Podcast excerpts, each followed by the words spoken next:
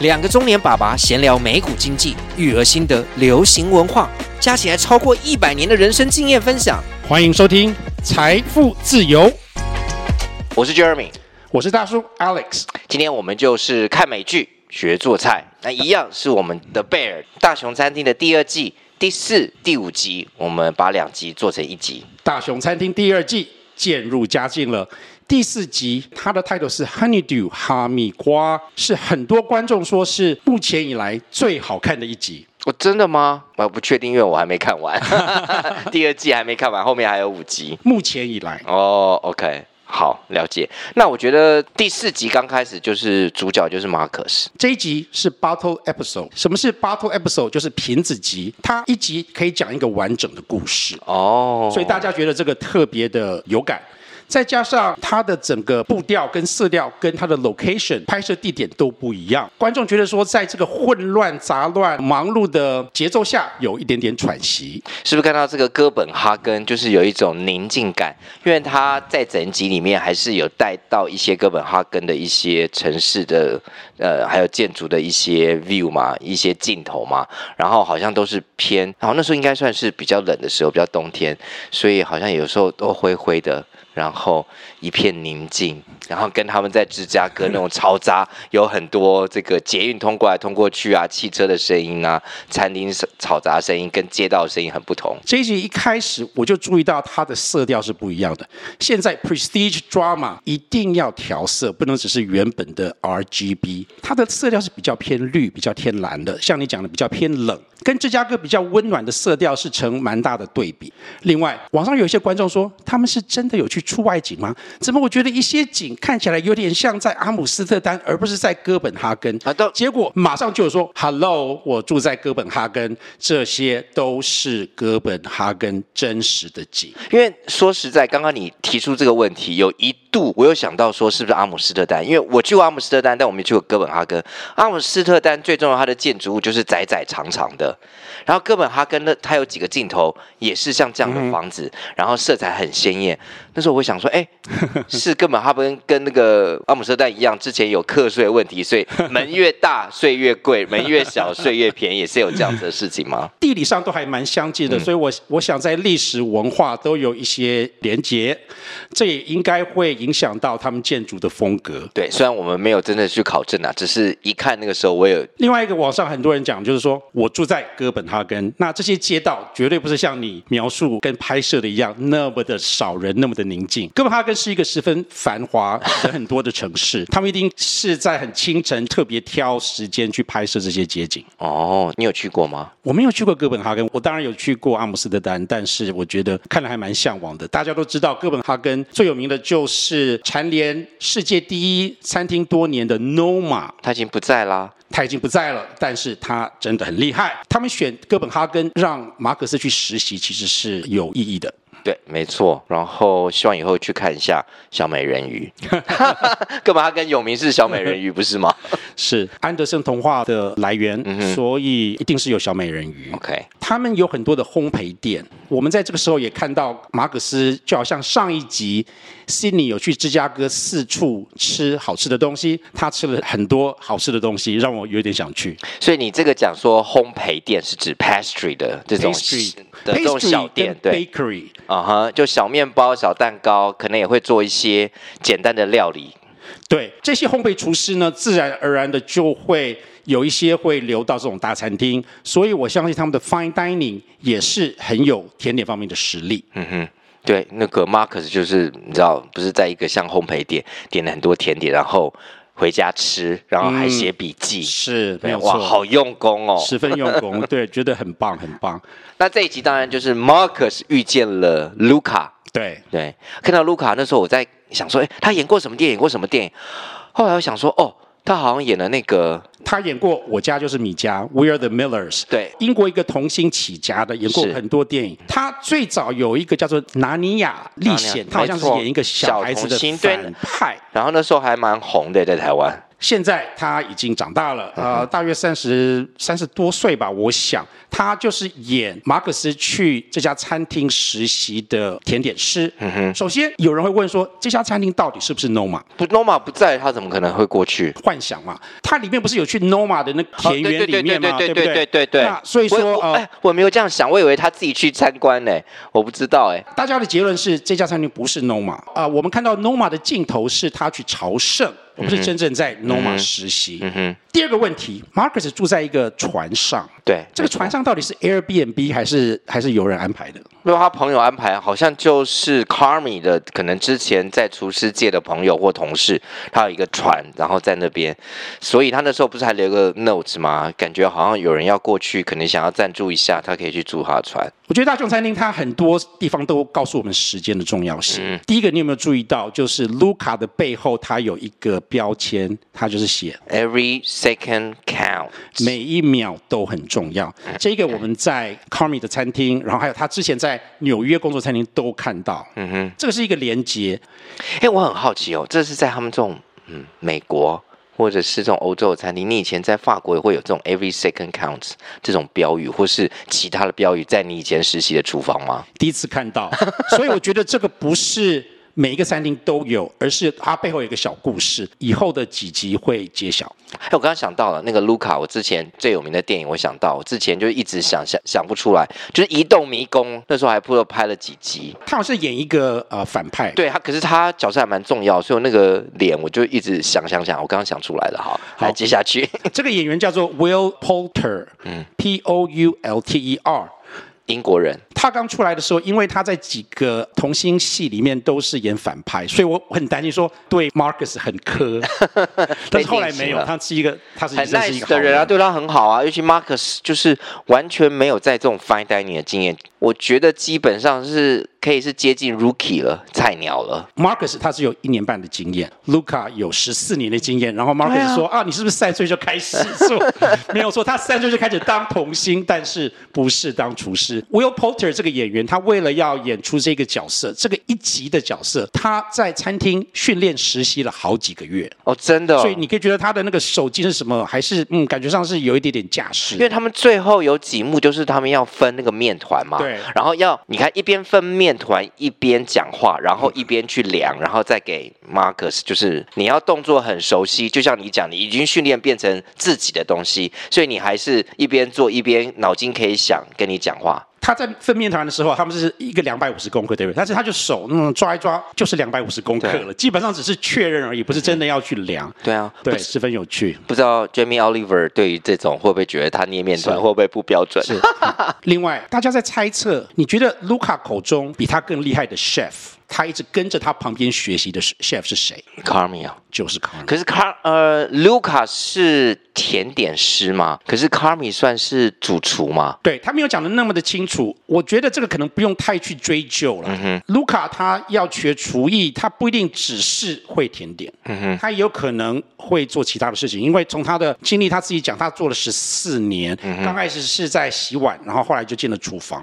所以我猜他应该也是做过厨师，不单。就是甜点师，了解。他们中间有一幕啊，不是要做那个什么蛤蜊胶，gelée，基本上就是果冻。就是哦，对我发音错，我叫 gelée，是法文嘛 哈、哦。那我马上就看到了，他用了大叔最爱的 Vitamix。然后我们 YouTube 上面有一集有有介绍一下 Vitamix 大叔的使用心得。如果你也有喜欢这种搅拌机的话，欢迎看我们影片，我们有在我们叙述栏有连接。对，这里面的话有有几个器材真的就是厨师最爱啊，除了 Vitamix，还有喷枪，那个喷枪就是 Bermazotic，火力很强的喷枪啊，不是我们随便买卡斯炉那种喷枪，那个大叔也有。你也有啊，在我们的很多影片上面，我们有秀出来，对，都有出现。它是火力上面比较平均，没有马上那么集中，比较不容易烧焦，比较强，比较平均，然后也比较安全。其实是用来做好像呃施工用的，所以十分十分的坚固，嗯、厉害。结果就是说，你做一个厨师，一定要去外面走走，要旅行，尝试新的东西才会成长。Marcus 问他说：“你怎么变厉害了？”他就说：“哇，我犯了很多的错。他因为很早入行，一直觉得他技巧很强，碰到 Carmy 这种强中自有强中手，他才知道说他要跟着赢家走。最后他的结论是：你要一个好吃的菜，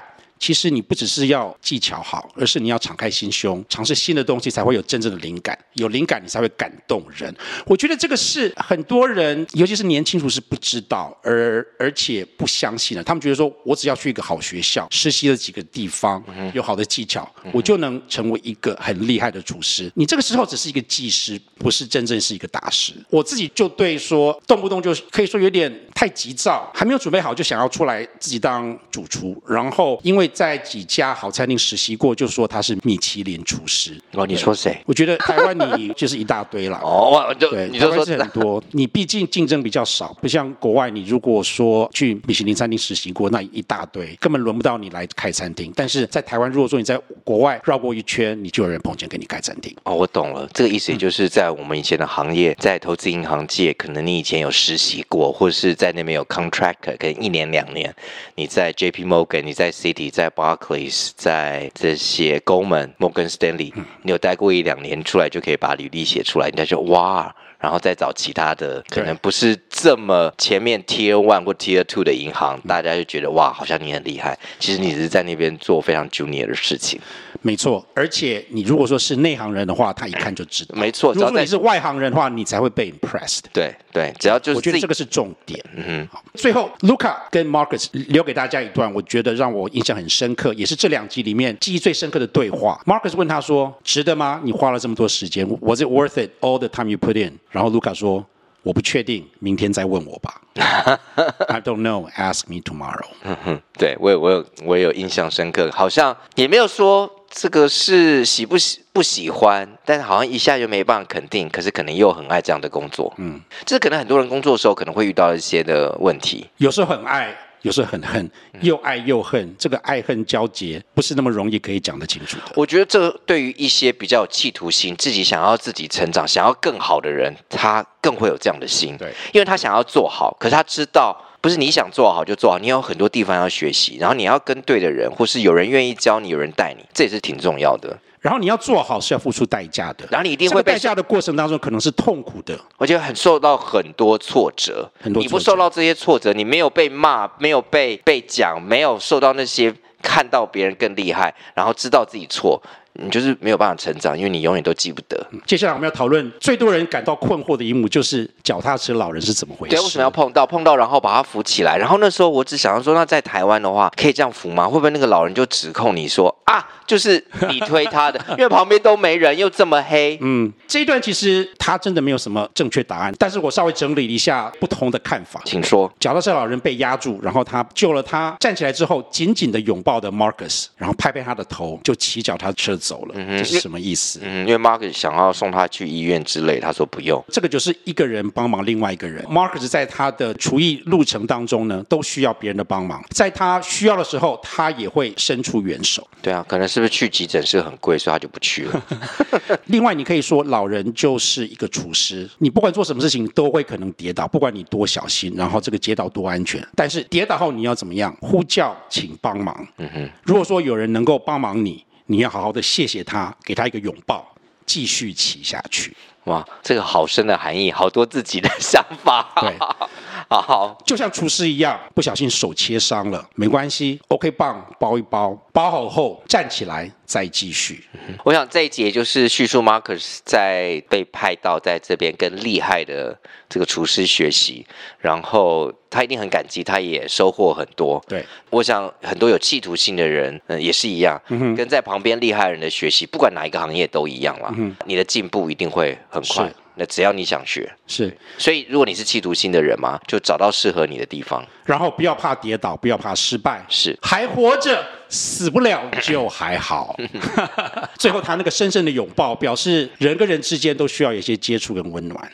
好，有一派说法，我觉得是我自己比较不是那么认同。尤其从美国的角度来讲的话，这一幕刚开始的时候，他的音乐是比较悬疑、比较紧张的。他马上就是变通，你知道好像有什么坏事要发生了。Marcus 是黑人，在美国，然后有一个白人。这样跌倒，然后在没有人的情况之下，你去帮忙他，你不知道会发生什么事情。嗯，这方面的话，是不是有让大家有点紧张？是不是有一些种族问题的暗示跟含义？我觉得想太多。脚踏车老人其实是一个丹麦食物评论家 Martin Konstad 演的。OK，好，这一集学做菜，当然你们有做过冰淇淋吗？首先，法式冰淇淋跟一般冰淇淋什么样不同？法式冰淇淋要放很多蛋黄，对，要放很多蛋黄。嗯、然后，意大利冰淇淋跟一些美式冰淇淋常常是没有任何蛋黄的。对，如果说有蛋黄的话，他们会说是 frozen custard。嗯 custard 就是卡斯达，卡斯达酱里面就是有蛋黄。那蛋黄一定要煮过，嗯、煮过的话又不能把它煮熟，不不然会变成蛋花汤。加热蛋黄是十分重要，你要边搅拌边加热，一直到七十六度，你的鲜奶。油变成十分十分的浓稠，有一点像是卡斯达的状况。那个时候你就赶快熄火。冰淇淋做好了，Marcus 就学习怎么用成椭圆形。我知道你以前餐厅不能做椭圆形，叫做橄榄形。哦，橄榄形哦，Canal 很重要，椭圆形。对，那我知道这个搅拌搅拌棒要嗯、呃，这个放在温水里面比较好挖冰淇淋。我想大家都知道，有吃过自助餐的人，这个是大家都知道，Everybody knows 对。对，但是要做成。呃，橄榄型是要技巧，需要很多的技巧。你冰淇淋要先稍微解冻。如果说你像那种哈根达斯石头一样硬的冰淇淋，是无法做成 canal，无法做成橄榄的。也是说，你要让它稍微可以这样子 scoop 起来。你说不能硬到像吃那个吃到饱自助餐厅，他们有附带的冰淇淋，就是柜子一开都很硬的那种。要稍微解冻一下。另外，你汤匙一定要是椭圆形，嗯、那最好是尖端比底部稍微尖一点。为了要做橄榄形状，甚至有人会去特别买特殊的汤匙。最后，你有没有注意到，挖出来冰淇淋的汤匙放在手上这样子磨一磨，嗯、为什么？嗯，让它温热一点比较好下来。哎呦，好聪明哦！对，我想你这样温热一点，这样子的话，你你要摆盘的时候，它才会掉下来，你才不需要甩甩甩甩甩把它甩下来。那一定有卖这种专门可以挖橄榄形冰淇淋的勺子或是汤匙。厉害的厨师就会说，那个是给不会用、没有技巧的人用的。我用一般的，没关系，一般人都是不是正式的厨师都可以用嘛。另外一道菜，鱼子酱搭哈密瓜跟榛果，Caviar with honeydew melon and hazelnut。这道菜就是最后 Marcus 好像完成的菜，嗯、有一两个东西。第一个就是呃哈密瓜，嗯、这一集就叫做哈密瓜，呼应这一道菜。嗯、网上有人说鱼子酱不应该用金属汤匙，它应该用类似塑胶或木头的汤匙，不然会影响它的口味。这个我不知道，哎、呃，这我也不知道，我不常，嗯，很少吃，跟鱼子酱没有很好。好，厨房小技巧，刚开始他在做那个 gelée 的时候，它是用紫苏嘛？对啊。对，他烫过之后，是不是马上放入冰镇？跟意大利面一样吗？意大利面不会放冰镇啦，哦，不用冰镇，只是放冷水。意大利面不会放冷水，一定要用风吹干。哦，OK，我说煮完了不是要放水过一下吗？没有，哦，没有，哦，绝对不行，绝对不行。好，好，我不知道这这段该不该剪掉。穿烫蔬菜之后一定要马上冰镇，有两个原因。第一个，你会让它保持鲜绿。记不记得他有说，你看它越打越鲜绿，越打越鲜绿，就是因为有冰镇过的关系。嗯、第二，就是你冰镇之后，它就会停止。煮不会有任何的余热，如果你继续放着的话，它会继续煮，有可能会煮过头。所以你有没有注意到，有的时候我们烫四季豆，如果直接捞起来放在旁边，过一阵它就变黄了。嗯。但是如果说你烫过之后马上冰镇，你就会保持翠绿。嗯哼。这就是我们这一集第四集，下来第五集。这集一开始就是 Tina 跟呃 Cindy 在试一些 testing menu 嘛，或者他们正式的 menu，你知道，是感觉很杂乱嘛。然后一开始他们有煎是鸭肉嘛，好像是鸭胸，鸭胸嘛，然后可能把它切成一个正方形的。你很喜欢吃鸭胸，也有兴趣自己煎鸭胸的话。嗯，大叔有拍几支 YouTube 影片，关于煎鸭胸、煎鸭腿，那我们也放在叙述栏，大家可以看一下。我觉得这一幕完全点出 Cindy 的经验不足，然后他太急了。嗯哼，天哪，他那个盘子你会想吃吗？就就好像什么都有，很丰富，但是很杂乱，好像去吃自助餐的时候拿了很多菜在一个盘子。没错，没错，没错，就好像你去吃自助餐，然后你什么都拿，然后摆的漂漂亮亮的，但是没有一个。主题，嗯哼，我就表示说他真的太急，他还没有足够的经验，所以他才需要卡米要跟他一起讨论这些 menu 的东西啊。他自己知道他不够，他不足啊。对，另外这两集我注意到，刚开始他们都有讲说离开幕几个礼拜，对，上一集是离开幕七个礼拜，然后这一集是离开幕六个礼拜，礼拜，所以我觉得他是不是因为想要给大家一种即时感，嗯哼，就是每过一个礼拜。他新的一集的时候，他们已经又进步了一个礼拜了，有一点像 Succession 的最后一季，一集就是一天，这里一个礼拜就是一集。嗯、那这一集就有主角的 Tina 跟呃 Ibra，知道 Ibra 好像没有办法在这个厨艺学校继续上课了，好像也没有兴趣，或者是有其他原因。那 Tina 感觉起来还蛮不开心，还蛮不错的。他之前借了 Carmi 的刀去那边切，借了。啊就是算给他吗？给他哇，好像很有名的，应该是木头的，不知道是日本刀还是什么刀。我们要谢谢网上的一大堆侦探，这个刀是一个日本的碳钢刀，嗯、就是啊专门切生鱼片的哦，真的、哦。然后这个品牌的刀，大家不要吓到哈。你知道多少钱？两千美元到一万五美金，真的还假的？两千美元到一万五，跟他学费快快接近了，十分十分贵的刀哇啊，两千美元。哇，好，对，所以马上那个主厨有称赞他切的很好，是因为他用了好分的很厉害，对，啊，翻的很快，马上蹦蹦蹦，然后他就是对切的十分十分的利落，嗯哼，所以厨师也会花了很多钱在他们的刀具上面，我就觉得、嗯。另外，我觉得这也是呃卡尼对 Tina 的肯定，嗯哼，对，厨师跟刀是一个很密切的关系，我自己的刀十分的宝贵，我好的刀我我绝对舍不得给给别人用，嗯、更不用说。送给别人了。哼哼，那这一集当然，Tina 有跟同学 mingle 了一下，有邀请他。你知道，大家有时候上完课、上完班都会哎小喝一杯嘛，到酒吧。嗯哼，那 Tina 展现他的好歌喉，被所有人大家觉得哇，因为 Tina 一定觉得他自己的年纪比人家还要老嘛，对，会不会有格格不入，或者是我可不可以参与他们？对，对，都会有一点这个心理的想嘛。老实讲，这一幕其实有点俗套了，就是他们他们开始唱歌，我就想说，哦，他一定是唱的很好，然后大家都惊艳这样。但是 Tina 是真的唱的很好，然后那首歌让我唱的有点起鸡皮疙瘩哦，代表是他天生会唱歌啊，然后还有唱西班牙文嘛。那首歌本来就是有西班牙文，这首歌是 Freddie Bender 歌星的歌，叫做 Before the Next Teardrop Falls，对，本来就是有西班牙文在里面。从第一季的第一集，他令人讨厌搞怪 Sydney 到现在，我觉得 Tina 的成长跟改变是，可能是整个戏里面最大最多的。没错，因为他自己也想要学习，他也想要进步嘛。他到了人家老板愿意花钱给他到厨艺学校学新的技能，他看了别人，看了其他的地方，等于是他去外面看看了。他跟 Marcus 一样，去看看人外有人，天外有天，然后才知道。自己也不足，他本身一定也喜欢烹饪嘛，所以他知道这是很好学习机会。那他也很努力。为什么大熊餐厅这么好看？其中一个很重要的原因就是他的每一个角色都描写的十分的细腻。我觉得这个这个跟剧本跟编剧的功力也有关系。很多剧他只是注重他的主角，可能甚至是主角就是编剧或导演的化身，那其他人的话就是只只是辅助他的工具人。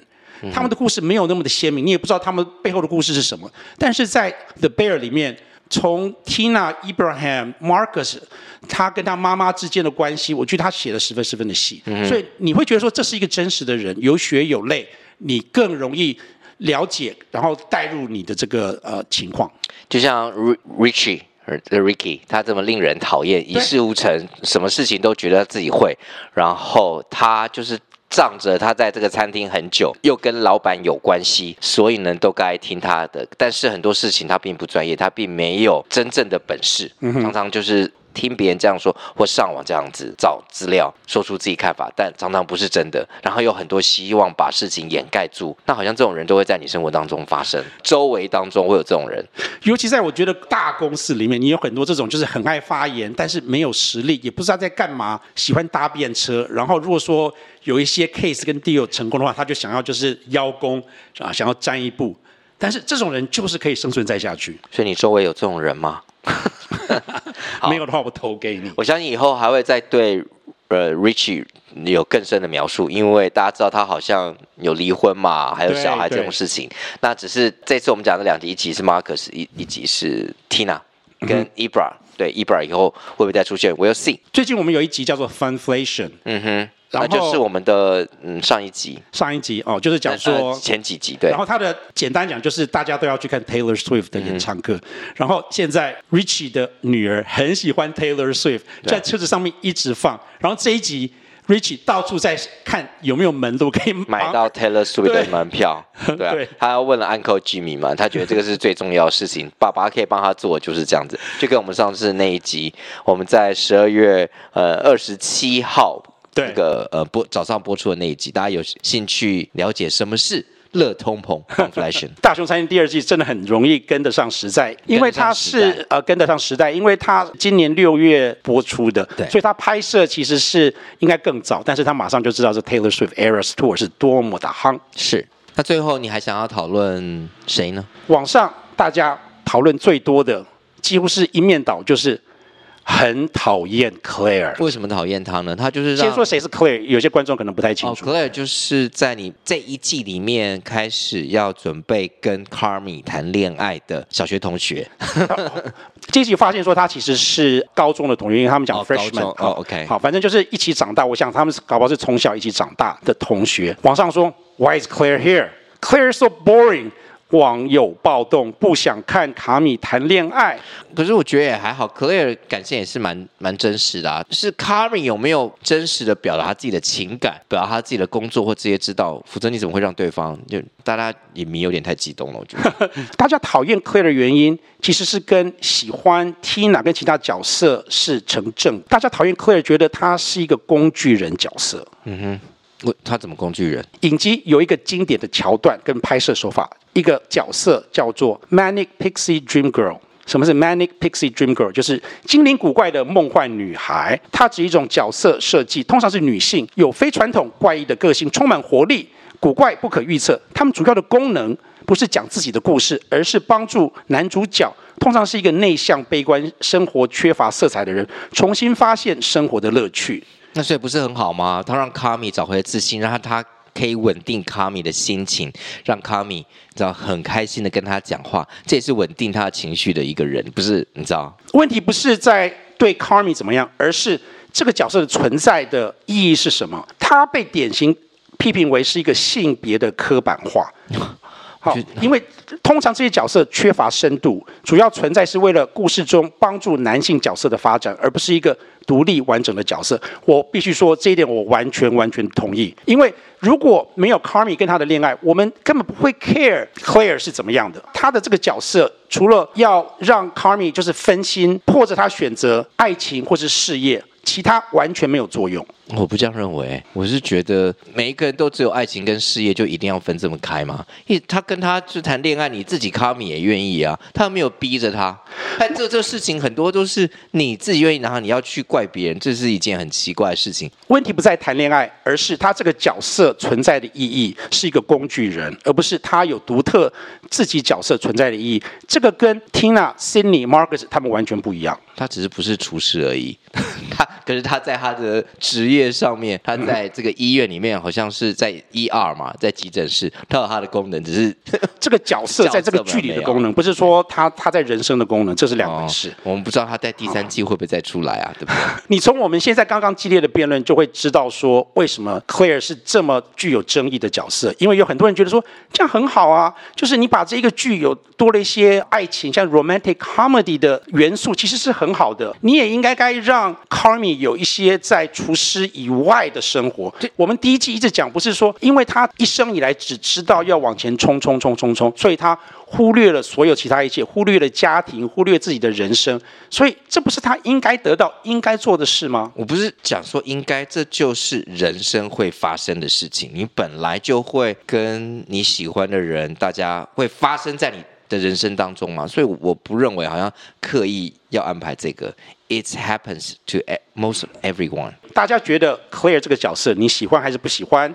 你看到他是不是就想要快转？还是你跟 Jeremy 一样？觉得这很写实，常常你最爱的事情，你想要的东西，会在最不方便的时候发生。你可以说 Claire 是 Carmy 的梦中情人，但是他出现的时候又是最不方便的时候，因为他们现在还有六个礼拜就要开幕了，他实在是没有时间去有这些外物。但是爱情来了，你要怎么办？但都是 Carmy 的问题啊，他他跟这个 Sydney 有约，他自己放他鸽子，他可以很诚实的跟 Claire 说，我现在要开幕，所以我会比较忙，我会要专心在这边。可是他从卡米的口中从来没有这样跟 clair 说，然后 clair 他当然不知道啊，我怎么知道你会忙成什么样？当然这一幕最后才知道去看他餐厅，他正在忙这些事情。可在之前，Clay 完全不知道会发生什么，他也不知道卡米在忙些什么，只知道你的餐厅要开，但他完全不会有任何的 idea 说你最近是不是压力很大。他好像只是一个要分解他压力的人，他觉得很棒而已。Jeremy，我觉得你误会我的意思了。我的意思不是说这个不是 Carmi 的错，这个百分之百是 Carmi 的错。打电话给 Claire 要他载他去寄信的是对啊，然后他愿意去这个 party 也是 Carmi，没错，这个百分之百是 Carmi 的错。我也不觉得说 Claire Claire 想要跟他谈恋爱是 Claire 的错。我现在不喜欢的是 Claire 这个角色，他就是一个工具人。哦，那个主创 Christopher 听到了吗？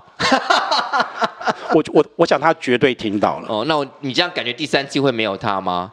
我要 see，好，没关系。这三第三季不可能没有他。那对啊，不可能没有他，他就不只是工具人了。他可能还是工具人啊。如果说他角色的存在只是要给 Carmy 这个难关过，那他就是工具人，就是他没有自己的故事。好，工具人的定义是这样子的。明年会有第三集，我们先把第二集讲完。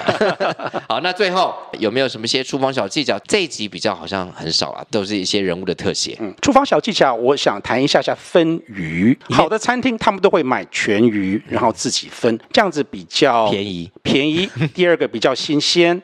第三个你可以切的比较精准。他们有的时候不一定会相信外面鱼贩帮你切的方式。对，我没错，合理。对，而且这也是一种训练啊。你厨师要自己会分鱼，这也是一种给比较年轻厨师一个最好的训练。这个绝对是基本功，但是这个是基本功，我想台湾大部分厨师是没有的。哦，我相信。说日本料理店，日本料理店应该应该有。如果说还也没有的话，我觉得有点有点扯。Tina 分鱼的手法，我觉得真的还是蛮利落的。我觉得要问一下 Jamie Oliver，他分的好不好？我从来没有看过 Jamie Oliver 在他的影片中分鱼。好，如果大家忽然听他讲，为什么要讲 Jamie Oliver 呢？就是我们在十二月二十几号吧，有一集讲说 Jamie Oliver 只看了 The Bear 一两集就看不下去了，因为他觉得男主角还有这些演员 He can't chop，他们不会切菜，所以他受不了他，他不喜欢这部影集。嗯，另外有关厨房不是有关菜，他们前面有讲，他们一直。Obsess 在数说，从一个台到另外一个台不能超过五秒钟，是不是不能超过五秒钟？我不知道了。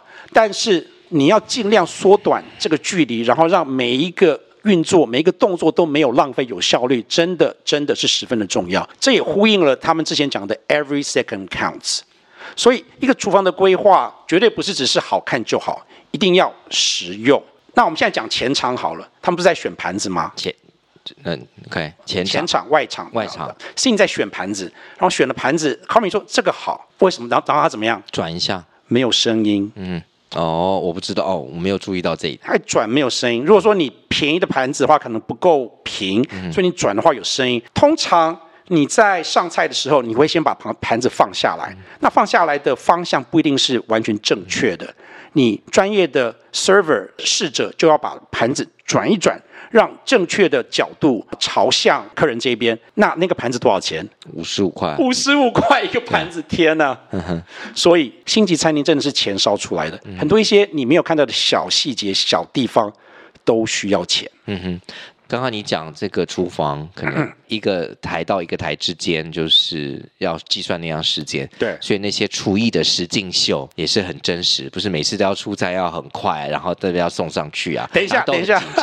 等一下，厨艺实境秀我就不敢说了，因为厨艺实境秀他们还还要考虑就是拍摄的方便，所以那个距离当中，我相信不是最有效率的。我是说，有些厨艺实境像 Gordon Ramsay 不是前面有 serve 一些客人吗？然后里面就是一个厨房啊。那些实境秀也需要。要有摄影机进去啊！平常的厨房，如果说你要很有效率的话，你距离不可能太宽。如果太宽的话，摄影机怎么有办法进去？最后，我想要讲一下音乐。Carmy 跟 Claire 去派对的时候，我有注意到他们放的音乐是 Pretty in Pink，嗯哼，粉红佳人，这是大叔在八零年代十分十分喜欢的一个电影。八零年代有一连串的青少年电影啊，是 John Hughes 导演的，包括粉红佳人、Breakfast Club 早餐俱乐部，还有 Sixteen Candle，它里面都有。很多的歌，然后这些电影里面一个经典的桥段，大学生或者是高中生他们在家里开 party，这一幕就真的很像八零年代电影的桥段。我觉得这也是导演编剧对这些电影的致敬。有趣的是，John Hughes 他就是芝加哥人哦，所以大家有记得这些歌吗？你的这些电影你看过吗？可以来温习一下。那这一集，这就是我们讲大熊餐厅第二季的四五集，我们做的 recap。那我们下次再见。